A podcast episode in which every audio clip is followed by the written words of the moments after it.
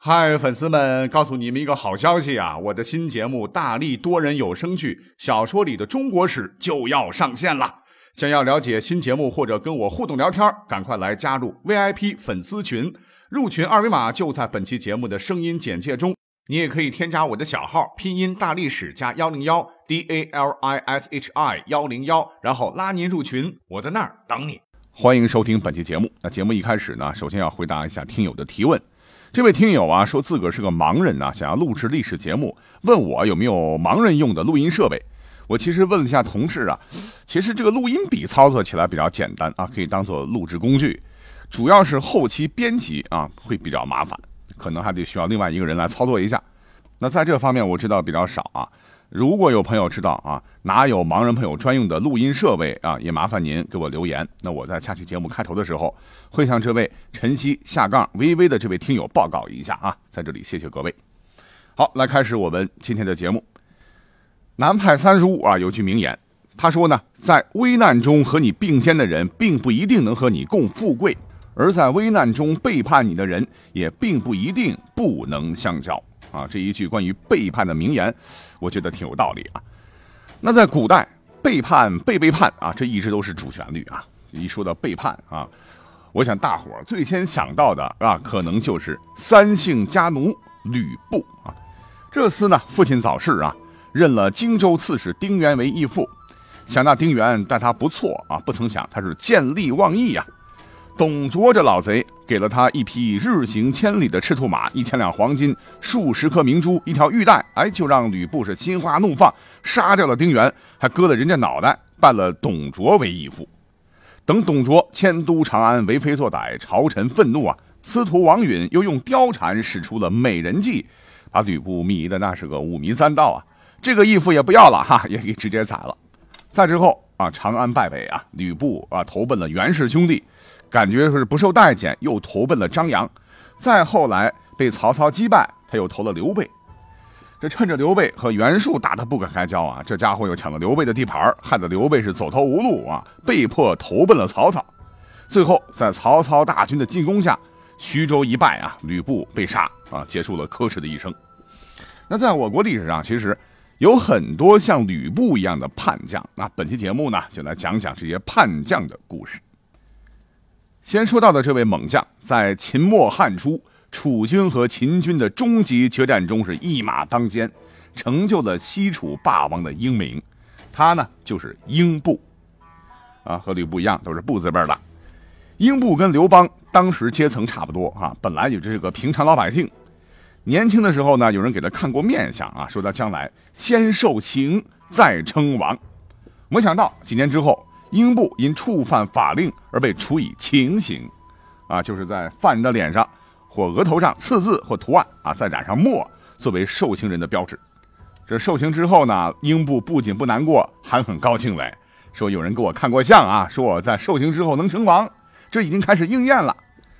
当时他的亲戚朋友们都知道这事儿啊，都觉得英布是疯了，常常取笑他，你就吹吧啊，反正吹牛不让睡。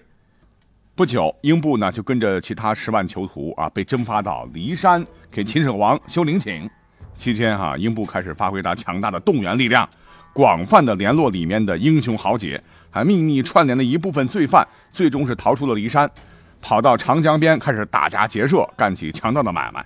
很快，王侯将相宁有种乎？陈胜、吴广两位老前辈扛起了反秦的大旗啊！一时间，反秦的烈火是愈烧愈烈。这英布一瞅，吼，机会来了哈！于是率领数千人投奔了当时的秦番阳令吴瑞的门下，鼓动吴瑞举兵反秦。那说到吴瑞，这也是一位被我们所忽略的英雄了哈。他是秦汉交替时期的百越领袖啊，江西历史上第一个有明确记载的杰出人物。就是因为当时英布啊是死皮赖脸的劝说他反了吧，反了吧，反了吧，再加上。他也看到了秦朝大厦将倾的现实啊，也就举起了反旗，这使他也成为了历史上第一个响应秦末农民起义的秦吏。项羽呢，当年是分封诸侯的时候，吴瑞也没被落下，被封为了衡阳王。等到汉朝建立以后呢，又改封为长沙王。这都是后话了哈。我们重点要说英布，英布确实也是非常勇猛。在秦二十二年（公元前二百零八年初），面对秦王朝的名将章邯，完全不胆怯啊！打到这位啊，曾经灭了陈胜起义军，又大破吕陈军的上将军是满地找牙。之后，他听到有位英雄人物项梁啊，于是是北上领兵渡过淮河，投奔到了项梁大军之中。从此呢，英布在整个反秦战争中都在项梁、项羽麾下作战，屡立战功。我们不妨可以翻看整个项羽的反秦战争史啊，英布的功劳是非常非常大的啊。据《史记·秦部列传》记载，楚兵常胜，攻冠诸侯，诸侯兵皆以服属楚者，以部数以少败众也。也就是说，为什么很多诸侯特别服楚呢？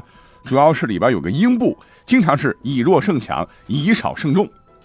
那刚才说啊，英布为什么能够成就项羽的霸业呢？那么翻看历史，在巨鹿之战，项羽以弱胜强，一战歼灭几十万秦军主力。再比如，公元前二百零六年十二月，英布随项羽大军西行入关，大军进抵函谷关时，英布率军从旁关的小道攀爬而上。从关后发起突然袭击，一举歼灭刘邦守军，使项羽大军得以顺利入关啊。然后英布又领兵最先进入秦都咸阳等等，这都说明英布说是项羽的部下啊，但是他的决策起到了决定的作用。可以说，如果没有英布，恐怕就没有世人熟知的楚霸王项羽。齐楚霸王确实很厉害，可是他头顶上的光环是英布给他戴上去的。等到项羽分封诸侯的时候，英布被封为九江王。可是等到英布到九江之后，他的心态可就发生大变化了。因为封国在那个时候就是自个儿的独立王国啊，自个儿的命根子，自个儿的根据地，以后就是自个儿安身立命的依靠。所以呢，啥事儿也不能让英布放手了。后来呢，齐王田荣啊不满项羽把齐国分为三份于是起兵叛楚。项羽是出兵伐齐，向英布征兵。英布一想啊，那你今天分了他的国，那明天就是我的。于是托兵不出。不久，刘邦在彭城击败项羽，这项羽着急啊，赶紧找英布求救。英布呢，还是托兵不救，因为得罪你本来就没什么好下场。既然这样，为啥还要再怕得罪你两次呢？啊，这把项羽气的是七窍喷火。刘邦在那个时候，他也意识到了啊，要赢得楚汉战争的胜利。这个英布的实力不可小觑，就派人去说服英布联汉反楚。可是当时英布心里头那还是七上八下的拿不定主意，正好碰上了项羽派来的使者，又再次催促英布赶紧发兵救助。话说啊，刘邦派的这位帅哥真的是立大功了啊！他看到楚王派使者来了哈，赶紧跑过去说：“英布已经降汉了，你还不赶紧逃命啊！”看着项羽的使者慌忙逃走了，他又回头撺掇英布说：“你看，大王，反叛已成事实，赶紧派人去杀掉那个使者，愣着干嘛呢？”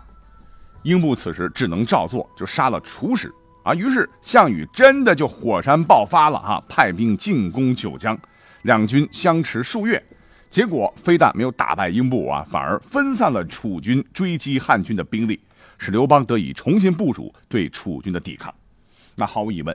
英布在关键时刻背楚投汉，挽救了刘邦因为彭城战败而导致的危局，为刘邦立下大功。跟了刘邦这个新老板啊，英布又以数千淮南士族为骨干，组成了一支劲旅，同楚军力战。公元前二百零一年，刘邦为了感谢英布的反叛啊，封他为淮南王。等到第二年，英布率九江兵北上，参加了在安徽省灵璧县东南的垓下之战。歼灭了最后一股楚军，逼死了钱老板项羽。可是呢，他也没安稳几年，三个异姓王，韩信被杀，彭越也被杀，最后只剩他一个。想着过安稳日子的英布不淡定了啊，开始担心刘邦的下一个目标是自个儿，于是开始秘密部署兵马，将重兵调集到淮南国边境地带，以防不测。当时的情况，他只是以防万一呀，并没有想反叛。没想到手底下有个人啊。英布老是觉得他跟自个儿的宠妾有不正当男女关系，想治他罪，逼得这小子逃到长安。这刘邦是一阵瞎说，说英布正在加紧准备谋反。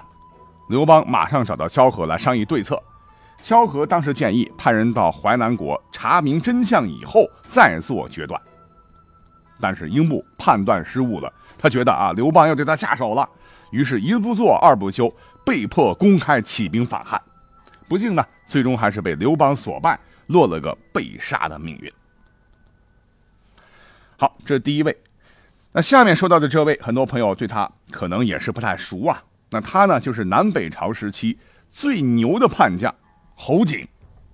侯景啊，是北魏一个古代少数民族的优秀青年，打小呢是臂力过人，善于骑射，领兵打仗一把好手。早年在北魏边镇当兵，带着伙计们击败过一代枭雄葛荣，升官做了刺史，功劳后来很大，又受封为濮阳郡公。那我们都知道，北魏的实权啊，最后是被高欢和宇文泰控制了。所谓是大树底下好乘凉，侯景最后。还是站到了高欢一边。历史上北魏是个大国了啊，可是因为两大权臣后来是公然撕逼，被迫分裂成了东魏和西魏。东魏这边呢，高欢是东魏丞相，其实就是实际的掌权者。而当时侯景拥兵自重，高欢是很不放心。等高欢死了，侯景一看他儿子啊更歪歪，就领着人马就投奔了西魏。所谓是敌人的敌人就是朋友嘛，宇文泰就接受了侯景的投降。但是要求侯景必须来长安述职，实际上就是想解除他的兵权。